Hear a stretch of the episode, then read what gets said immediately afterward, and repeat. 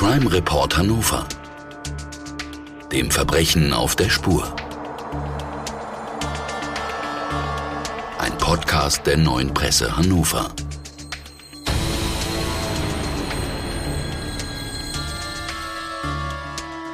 Heute der Mann am Fenster.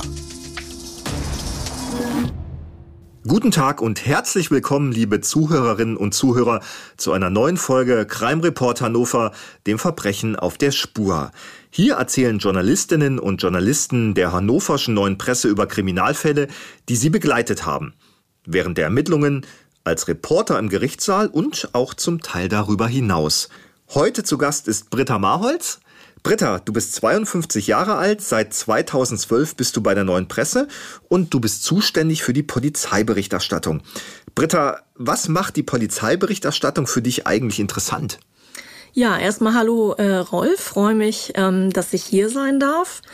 Was macht die Polizeiberichterstattung für mich interessant? Es ist äh, jeden Tag was anderes, was man erlebt und man hat, ähm, ja, man erlebt Fälle aus dem wahren Leben.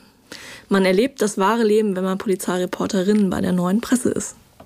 Was mich dann als erstes interessiert ist, ähm, oft ist äh, die Rede von äh, Polizeireporterinnen oder Reportern und Gerichtsreporterinnen und Reportern. Kannst du uns mal kurz erklären, was ist eigentlich da der Unterschied?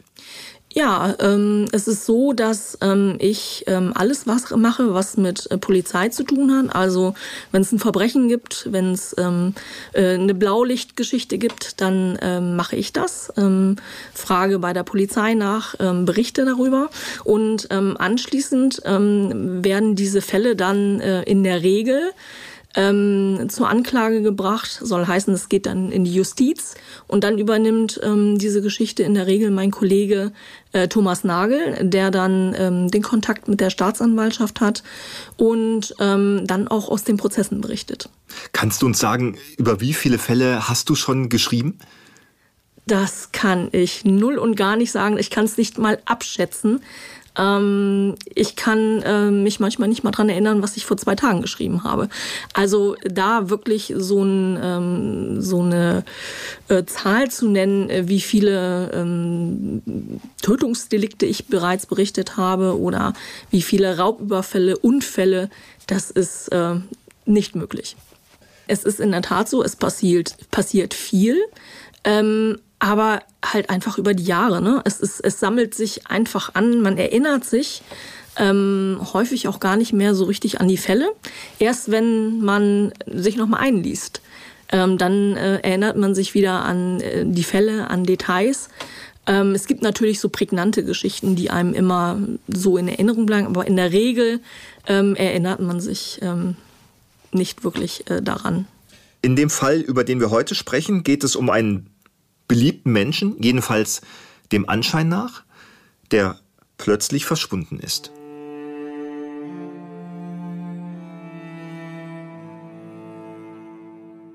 Der Mann am Fenster Die Anwohner der Haltenhoffstraße in Hannover wundern sich. Seit Tagen haben sie Bernd M. nicht mehr gesehen. Der 70-jährige Rentner ist bekannt dafür, mit einer Tasse Kaffee und einem Zigarillo am offenen Fenster seiner Wohnung zu stehen und mit Passanten zu plaudern. Doch jetzt, es ist Ende Juli 2015, bleibt das Fenster im Hochparterre geschlossen. Auch in seiner Kleingartenkolonie, in der er seit 40 Jahren Mitglied ist, hat ihn niemand gesehen. Vielleicht ist er spontan in den Urlaub gefahren oder ein Krankenhausaufenthalt? Schließlich ist Bernd M. Diabetiker und leidet an Gicht. In dem Alter wäre das ja normal, mutmaßen Nachbarn und Bekannte. Doch Bernd M. ist nicht in den Urlaub gefahren. Bernd M. liegt auch nicht im Krankenhaus. Bernd M. bleibt verschwunden. Das beunruhigt einen Bekannten schließlich so sehr, dass er die Polizei einschaltet. Die überprüft die Wohnung, stellt aber nichts Verdächtiges fest. Erst drei Tage später, am 3. August 2015, gibt es eine neue, eine tragische Wendung. Gegen 12.30 Uhr entdecken Angehörige des Wasser- und Schifffahrtsamtes bei Arbeiten an der Böschung an einem Kanal im Stadtteil Großbuchholz einen Plastiksack. Schon von weitem erkennen sie, dass sich darin Teile eines menschlichen Körpers befinden. Am Nachmittag taucht ein weiterer Beutel auf. Diesmal entdeckt ein Schiffsführer den Sack mit Leichenteilen. In den Plastiktüten befinden sich ein Torso und Gliedmaßen, dazu Kleidung und persönliche Gegenstände. Vier Tage später kann die Mordkommission Kanal dank eines DNA-Tests die menschlichen Überreste zuordnen. Sie gehören zu Bernd M. Der DNA-Test ist nötig, denn die Teile des Körpers, anhand deren man den Rentner zweifelsfrei identifizieren könnte, fehlen. Erst ein knappes Jahr später findet ein Spaziergänger am Wietzesee in Langenhagen, mehr als zehn Kilometer entfernt von der Wohnung des Toten, einen Plastiksack. Darin der Kopf und die Hände von Bernd M. Warum musste der Mann am Fenster sterben? Und wer hat ihn ermordet? Ja, Britta. Wer hat denn den Mann am Fenster ermordet? Ja, das wissen wir alle nicht so richtig, ähm, weil ähm, dieser Fall ist nie aufgeklärt worden. Dieser Fall ist letztendlich ein sogenannter Cold Case. Ähm, und ähm, es hat umfangreiche Ermittlungen gegeben, aber tatsächlich ähm, hat es ähm, hat, haben diese Ermittlungen nie dazu geführt, dass Täter festgenommen werden konnten und der Fall zur Anklage gebracht werden konnte. Kannst du dich erinnern, wie bist du auf diesen Fall äh, gekommen? Saßt du einfach zufällig an deinem Reporterplatz und das Telefon klingelt? Wie kann man sich das vorstellen? Ja, so ähnlich war das. Ähm, es ist äh, so gewesen, ähm, dass ich äh, Polizeidienst hatte und bei mir das Telefon klingelte und äh, unser Polizeifotograf ähm, anrief. Der stand bereits äh, am Kanal in Groß Buchholz, wo die Polizei ähm, schon äh, den ersten äh, Sack mit Leichenteilen ähm, äh, geborgen hatte. Und ähm, der Tatort war auch schon weiträumig abgesperrt und ähm, der Kollege hatte aber schon einige Fotos gemacht und ähm, mir die dann auch rübergeschickt und ja, und so ist das Ganze dann ähm, ins Rollen gekommen. Das heißt, du kommst an einen Tatort du weißt, es ist dort eine Leiche, ist man dann schon so abgebrüht, dass man sagt, okay, mal gucken? Oder äh, wie geht dir das, wenn man so an einen Tatort kommt, wo man weiß, da ist ein Verbrechen passiert, da ist ein Mensch gestorben? Naja, abgebrüht würde ich das jetzt nicht nennen. Ich würde es eher ähm, professionelles Vorgehen nennen. Ähm, es geht ähm, schlicht und ergreifend darum, erstmal ähm, ähm, die Lage zu sondieren. Was ähm, ist dort passiert? Man muss eben halt Informationen beschaffen. Wie machst du das? Ähm, indem man zunächst erstmal ähm, versucht, über die Polizei ähm, das eine oder andere rauszukriegen. Das ist nicht immer ganz einfach, weil ähm, ja auch ähm, für die Polizei die Situation erstmal die ist, dass sie erstmal nur einen Tatort hat, aber häufig gar nicht weiß, was hier äh, passiert ist. Also es ist auch möglich, dass eben aus ähm, taktischen Erwägungen die Polizei eben keine Einzelheiten darüber nennt ähm, was dort passiert ist. So, und dann geht man halt selber auf die Suche. Geht auf die Suche in der Umgebung, in der Nachbarschaft ähm, und fragt einfach danach, ähm, ob Leute was mitbekommen haben, ob Leute möglicherweise den, möglicherweise die Tote oder den Toten kennen. Ja, und versucht sich einfach mal so einen Überblick zu verschaffen. Im Fall von Bernd M. ist es ja so gewesen, ähm, du hast sehr viel im Nachhinein über diesen Fall geschrieben, aber als du an den Tatort kommst, war ja nicht mal klar, wer diese Person ist. Das hat sich ja erst einige Tage später ergeben und dann fing ja für dich eigentlich eine Art Rückwärtsrecherche an. Ähm, man wusste, wer die Person ist, aber über diese Person wusste man ja nichts. Kannst du uns sagen, wie du diese Recherche angegangen bist? Ja, das ist ähm, in der Tat so gewesen, dass ähm, der Fall ja eigentlich erst richtig ins Rollen gekommen ist, ähm, als die Leichenteile gefunden worden sind und als letztendlich dann äh, einige Tage später ähm, klar gewesen ist durch DNA-Abgleich, dass der Tote Bernd M. ist. Ähm, es ist äh, dann so gewesen, dass ähm, man ja wusste, dass er in der Haltenhofstraße gewohnt hat. Ja, und dann ähm, fährt man eben halt in die Haltenhofstraße zu der Wohnung und ähm, versucht eben halt mit Nachbarn ins Gespräch zu kommen. Ähm, oder man geht in die Umgebung, ähm, geht in Bäckereien. Ich erinnere mich, dass da in der Nähe eine Bäckerei gewesen ist. Auch dort geht man hin und fragt einfach mal, ob die Leute wissen, ähm, was dort passiert ist in der Wohnung Haltenhofstraße und ob man den äh, Toten kennt. Ja, und das haben wir so gemacht. Wie gehst du als Polizeireporterin an solche Aufgaben heran? Wie begegnest du den Menschen? Naja, ich ähm, begegne den Menschen natürlich äh, äh, so, wie ich auch äh, möchte, dass ähm, Menschen sich mir gegenüber äh, verhalten und begegnen. Und ähm, man versucht einfach nett und freundlich mit den Menschen zu sprechen, auch wenn das Ganze natürlich einen ernsten Hintergrund hat. Ähm, und das funktioniert eigentlich immer ganz gut. Welches Bild haben denn die Menschen, die in der Umgebung äh, von Bernd M. Äh, gelebt haben, von diesem, von dieser Person, von dem Getöteten, von dem Opfer gezeichnet? Mhm. Ähm, also bei meiner Recherche habe ich festgestellt, ähm, dass Bernd M. natürlich ähm, sehr bekannt gewesen ist, eben aufgrund der Tatsache, dass er ähm, jeden Tag am Fenster gesessen hat und sein äh, Zigarettchen oder sein Zigarillo geraucht hat. Ähm, ich habe allerdings auch festgestellt, ähm, dass es offensichtlich nur ähm, in diesen Gesprächen um einen Austausch von Belanglosigkeiten gegangen sein muss. Weil ähm, in der näheren Nachbarschaft habe ich niemanden festgestellt, niemanden, keine Personen getroffen, die mir die eine engere persönliche private äh, Verbindung zu Bernd M hatte. Ich ähm, war auch ähm, im Kleingarten, ähm, im Kleingarten äh, Burgland, äh, wo Bernd M. Ähm, mehr als 20 Jahre einen Kleingarten hatte und habe mich da mit ähm, anderen Laubenpiepern unterhalten und auch mit dem ehemaligen Vorsitzenden. Das habe ich erst letztes Jahr übrigens gemacht, äh, 2020, aus Anlass ähm, einer Serie Code Cases, wo wir auch diesen Fall von Bernd M. nochmal aufgegriffen haben. Immer noch nachzulesen übrigens auf neuepresse.de.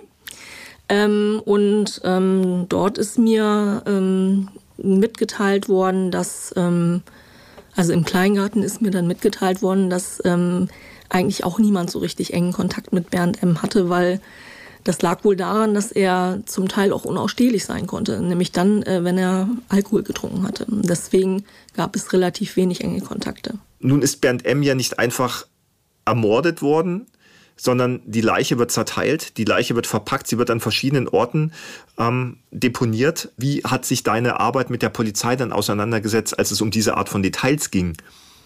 Ja, das sind natürlich alles Details, die so peu à peu rausgekommen sind. Ne? Das ist ja nicht so, äh, dass man ähm, nun äh, gleich, äh, nachdem man äh, die äh, Leichenteile identifiziert hat, ähm, den gesamten ähm, äh, Tatablauf ähm, und äh, alle möglichen anderen äh, Details rund um diesen Fall ähm, präsentiert bekommt.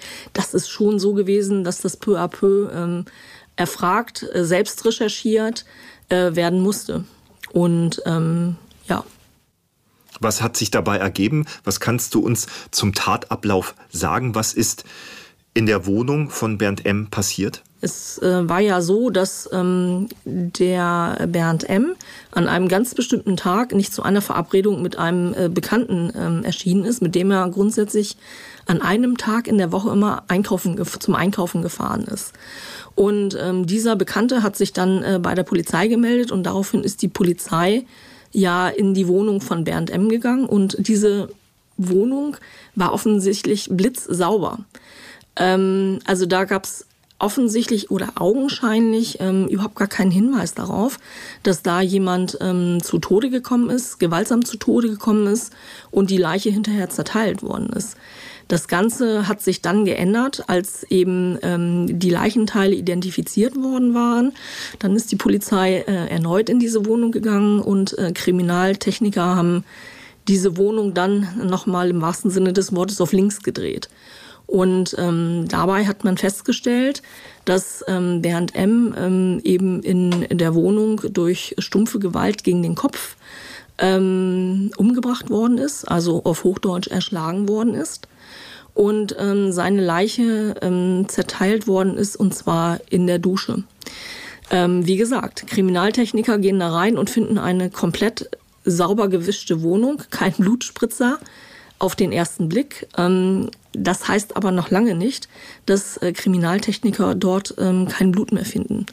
Ähm, es gibt Möglichkeiten, ähm, diese Spuren wieder sichtbar zu machen, zum Beispiel durch den Einsatz äh, von ähm, Luminol. Das ist eine Substanz, die unter Schwarzlicht jeden kleinen äh, Spritzer ähm, von Blut ähm, sichtbar macht. Diese nicht, also vor, äh, oberflächlich nicht sichtbaren ähm, äh, Blutspritzer oder das nicht sichtbare Blut nennt man übrigens latente ähm, Blutspuren. Ja, und durch den Einsatz dieser chemischen Substanz ist es eben möglich, unter Schwarzlicht dieses Blut, je nachdem, wo es denn überall ist, ähm, sichtbar zu machen. So dabei ist festgestellt worden, dass ähm, die Leiche im Badezimmer äh, zerteilt worden ist. Ähm, das hat man nicht nur aufgrund ähm, der Blutspritzer äh, und Anhaftungen im Badezimmer festgestellt, sondern nach meiner Kenntnis ist auch der gesamte Abfluss der Dusche auseinandergebaut worden und da hat man eben noch ähm, ja, die Reste eines menschlichen Körpers kleinste Reste eigentlich eines menschlichen Körpers gefunden. Warst du selbst vor Ort in der Wohnung? Nee, in die Wohnung sind wir nicht reingekommen. Die ist, ähm, es ist grundsätzlich so, dass Tatorte ähm, versiegelt sind. Und ähm, ohnehin in der Zeit, wo dort ähm, Kriminaltechniker Spuren sichern, gibt es dort keinen Zugang für Fremde. Es ist ja so, dass eben der Tatort nicht verfremdet werden darf. Ne? Also es geht eben halt darum, wirklich ähm, nur die Spuren zu sichern, die dort eben die Täter hinterlassen haben. Und deswegen kann man nicht einfach ähm, durch jeden Tatort marschieren. Ein Mensch wird umgebracht in einer Wohnung eines Mietshauses, wird zerteilt. Das kann ich mir nicht vorstellen persönlich, dass das alles in Seelenruhe passiert.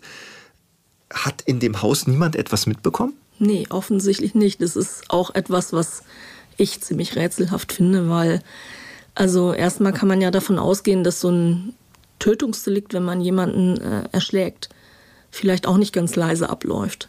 Und es hat eben stumpfe Gewalt gegen den Kopf, maßgeblich gegen den Kopf von Bernd M. gegeben, aber wohl auch gegen den Körper. Ähm, ich kann mir das auch nicht vorstellen, dass auf, in einer Mietwohnung, wo äh, links, rechts ähm, Menschen neben einem wohnen und auch drüber, dass da gar nichts gehört worden ist. Es ist aber tatsächlich so gewesen, dass ähm, wir niemanden gefunden haben, der gesagt hat, also ich habe da in der und der Nacht ähm, oder an dem und dem Abend ähm, irgendwas gehört. Man kann auch davon ausgehen, dass natürlich das Zerteilen dieser Leiche nicht äh, geräuschlos abgelaufen ist und vor allen Dingen auch ähm, sehr zeitaufwendig gewesen sein muss. Und ähm, das macht es auch für mich ziemlich rätselhaft, ähm, dass da eigentlich niemand ähm, mal geguckt hat, was da los ist und ähm, auch keiner irgendwie mal geschaut hat, ähm, wer da jetzt die Wohnung verlässt und wieder reingeht, weil ähm, die Täter müssen ja die Wohnung irgendwann mal verlassen haben, nämlich mit äh, mindestens äh, drei äh, Säcken, wo eben halt die Leichenteile drin gewesen sind. Ne? Das heißt, es gibt überhaupt keine Hinweise, Streit, Besuche, nichts? Naja, es gab dann, das war auch etwas merkwürdig in diesem Fall, ähm, mehrere ähm, Monate äh, nach dem Fund der äh, Leichenteile gab es einen Zeugenhinweis, ähm, der ähm, Zeuge hat ähm, berichtet, dass ähm, er vor äh, dem vor der Wohnung von Bernd M zwei Männer gesehen hat, die mit Bernd M am Fenster gestritten haben sollen. Diese Männer sind nie ermittelt worden. Die Polizei hat da wirklich ganz viel äh, ermittelt. Ähm, es gab auch Gerüchte, dass ähm, Bernd ähm, M. eventuell ähm, Spielschulden gehabt haben könnte, ist aber letztendlich nie ähm, verifiziert worden. Die Polizei ähm, ist sogar ähm, in zwei Fahndungssendungen im äh, Fernsehen gewesen, unter anderem mit XY, um wirklich Hinweise in diesem äh, Fall zu bekommen. Ähm, nichts hat letztendlich zur Ergreifung der Täter geführt. Nimmst du persönlich Anteil am Schicksal oder ist es eben auch die professionelle Distanz, wo man sagt, ich berichte hier als Journalistin, das tut mir zwar leid, oder macht man sich dann doch mal Gedanken, Mensch, was sind das eigentlich für Schicksale, wo ein Mann in seiner Wohnung in einem Mietshaus umgebracht wird, verteilt wird und niemand weiß, wer dahinter steckt? Also ich finde es grundsätzlich immer ähm, schrecklich, wenn äh, Menschen gewaltsam zu Tode kommen. Das ist gar keine Frage. Ne? Also so viel Mitgefühl hat äh, natürlich jeder, aber es ist natürlich so, ähm, dass man hier diese professionelle Distanz einfach haben muss, ähm, um ähm, diesen Job machen zu können. Das ist einfach so, ähm, weil ansonsten kann man ähm, diesen Beruf, glaube ich, einfach so nicht ausüben. Britta, es ist so, Bernd M. ist tot. Teile seines Körpers werden gefunden, andere nicht. Es vergeht eine sehr lange Zeit, wo eigentlich nichts passiert. Wie kann man sich dann deine Arbeit vorstellen? Hat man so eine Art Erinnerungskärtchen äh, oder eine Notiz in, im, im E-Mail-Programm, äh, wo wieder draufsteht, mal nachfragen? Wie kann man sich das vorstellen? Wie sieht da deine Arbeit aus? Ja, das ist in der Tat so. Ähm, man ähm, guckt natürlich immer, ähm, wie ist der Fortgang. Äh, in diesem Fall gibt es was Neues, gibt es ähm, eine neue, äh, gibt es eine Wendung in dem Fall. Und hier ist es wirklich so gewesen, dass über einen sehr langen Zeitraum äh, sich die ähm, Ereignisse ja gestreckt haben. Und ähm, es ist so, dass man dann wirklich immer noch mal bei der Staatsanwaltschaft nachfragt, ähm, ist denn was passiert, ist was äh, Neues herausgekommen, gibt es eine Spur, gibt es neue Hinweise. Und es war ja auch so, dass man zwischendurch immer ähm, ähm, Fahndungsaufrufe seitens ähm, der Ermittlungsbehörden ähm, rausgegeben hat. Ähm, unter anderem ging es ähm, auch mal darum, dass ähm, das Auto von Bernd M. ja eine ganze Weile verschwunden gewesen ist. Es war so etwa zwei Wochen nach ähm, dem Tötungsdelikt äh, tauchte dann das Auto von Bernd M. Äh, wieder auf. Das ist so ein, war auch ein ganz markantes Auto, ein ähm, silberblauer, äh, ein silberblaues ähm, Peugeot Cabriolet das äh, in einem Wohngebiet im Saalkamp, im Hannover Saalkamp ähm, gefunden worden ist. Ähm, wie gesagt, zwei Wochen nach dem Tötungsdelikt. Ähm, die Polizei hat dann letztendlich genau das getan mit dem Auto, äh, was sie dann auch mit, was sie zuvor mit der ähm, Wohnung gemacht hatte, nämlich auf links gedreht und dabei festgestellt, ähm, dass die Täter das äh, Fahrzeug genutzt haben, um die Leichensäcke zu transportieren nämlich einmal zum ähm, Mittellandkanal und äh, einmal nach Langenhagen. Entsprechende Blutanhaftungen äh, sind im Kofferraum des Fahrzeugs gefunden worden. Auch wieder ein Detail, wo man sich fragt, was sind das für Menschen oder was ist das für eine Person? Man weiß es nicht, ob es ein Täter war, ob es mehrere waren. Ich gehe von mehreren aus. Ähm, also ich gehe von mindestens zwei Tätern aus. Das ist so meine Einschätzung, wenn man sich mal überlegt, ähm, was das alles ähm, für, das ist ja sehr zeitaufwendig alles gewesen, dieses Zerteilen der Leiche, dieser Abtransport, äh, diese Säcke müssen geschleppt werden und, und, und. Ich gehe davon aus, dass das mindestens zwei Täter waren. Aber es bleibt ja dabei, es ist eine sehr grausame Tat. Ich möchte jetzt nicht sagen, ähm, dass man, wenn man jemanden umbringt, äh, im Affekt, äh, dass das nur ganz abgebrühte Menschen machen können. Da gibt es genügend Beispiele, dass dem nicht so ist. Aber in diesem Fall scheinen das ja Täter zu sein, die sehr abgebrüht sind. Nun sind seit der Tat viele Jahre vergangen. Wie ist der Ermittlungsstand? Naja, der Ermittlungsstand ist der, dass ähm, umgangssprachlich sagt man, äh, die Akte ist geschlossen worden. Ähm, richtigerweise ist es so, dass die Staatsanwaltschaft vorläufig das Verfahren eingestellt hat vorläufig das Ermittlungsverfahren eingestellt hat, soll heißen, ähm, wenn es keine neuen ähm, Hinweise gibt ähm, und keine neuen Ermittlungsansätze, dann wird grundsätzlich immer ein Ermittlungsverfahren vorläufig eingestellt. Die Akte ist geschlossen. Es ist sozusagen ein Cold Case, aber es ist so, dass ähm, hier ein Tötungsdelikt vorliegt und ähm, Mord verjährt halt nie. Ne? So es neue Hinweise gibt, ähm, wir können die Ermittlungen jederzeit wieder aufgenommen werden.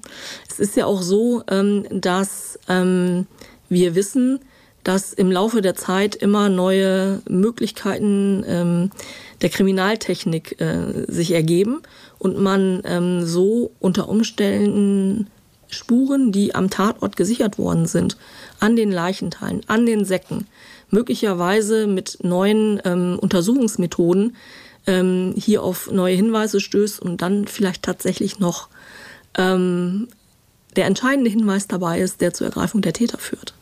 Ja, das ist ein, ein wichtiger Fakt, den du, den du hier vorbringst, nämlich, ja, es lauften immer noch ein Mörder oder mehrere Mörder hier herum.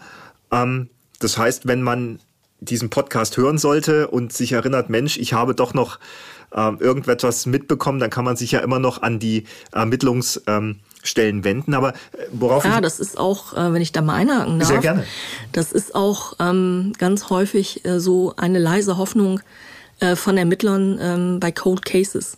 Es ist ja nicht selten so, dass ähm, ähm, es Mitwisser gibt. Es müssen keine Mittäter sein, aber es können Mitwisser sein. Dass Mitwisser irgendwann mal im Laufe der Jahre sagen, oh mein Gott, ich ähm, kann damit nicht mehr leben, ich möchte jetzt mein äh, Gewissen mal erleichtern und vertraue mich ähm, äh, den Ermittlungsbehörden der Polizei an. Glaubst du, dass den oder die Täter irgendwann das schlechte Gewissen packt? Auf der Erfahrung, die du eben auch hast mit Schwerverbrechen? Mhm. Ja. Es ist Spekulation. Ne? Es ist Spekulation, es ist schwer zu sagen. Also grundsätzlich, glaube ich, soll man die Hoffnung nie aufgeben, dass auch ähm, Tötungsdelikte, die viele Jahre zurückliegen, ähm, nochmal aufgeklärt werden. Wir erleben das ganz häufig, dass ähm, lange zurückliegende ähm, Morde oder Totschlags- oder Tötungsdelikte eben ähm, äh, tatsächlich nochmal aufgehen, aber man weiß es halt nie. Ne? Geht dir so ein Fall, wo ein alter Mensch am Lebensabend, von dem es heißt, eigentlich ist er immer nett, er scherzt mit Leuten, er hält Gespräche, jeder kennt ihn, auf so brutale Art ermordet wird und eigentlich bleibt auch nach mehreren Aufrufen nichts. Geht dir sowas nah? Ähm, nahe kann ich nicht sagen, weil gesagt, wie gesagt, es gibt eine, also es muss eine professionelle Distanz äh, zu diesen Ereignissen einfach geben. Ähm, ich kannte Bernd M. nicht, das ist äh, auch noch eine ganz, ein ganz wichtiger Umstand. Ne? Ich kenne in der Regel diesen, ne, also ich kann mich nicht erinnern, dass ich jemals jemanden gekannt habe, der dann zu Tode gekommen ist. Aber ähm, grundsätzlich ist es, äh, wie gesagt, immer schön und kein Mensch hat es verdient, ähm, so aus dem Leben zu, Leben zu scheiden. Ne? Letzte Frage. Denkst du, dass der Mordfall Bernd M. aufgeklärt wird? Kurz und knapp? Ich hoffe es. Das war der Mann am Fenster. Ja, Britta, ganz herzlichen Dank, dass du heute bei uns warst. Und ja, das war es auch schon mit unserer aktuellen Folge. Vielen Dank, liebe Zuhörerinnen und Zuhörer, dass Sie zugehört haben und bei uns waren. Wenn Sie Feedback haben, dann freuen wir uns natürlich, wenn Sie uns das mitteilen. Ähm, sollten Sie Feedback haben, erreichen Sie uns über die Social-Media-Kanäle der neuen Presse. Die gibt es auf Facebook und auf Instagram und online natürlich unter www.neuepresse.de oder per Mail unter truecrime.neuepresse.de. Britta, herzlichen Dank, dass du heute hier warst. Vielen Dank, hat Spaß gemacht. Und äh, an Sie, liebe Zuhörerinnen und Zuhörer, alles Gute und bis bald. Der Podcast Crime Reporter Nova, dem Verbrechen auf der Spur, wird produziert von TVN Corporate Media. Redaktion und Regie Rolf Rosenstock. Aufnahme, Schnitt und Abmischung Alexander Kollmeier. Produktionsmanagement Sonja Rolli.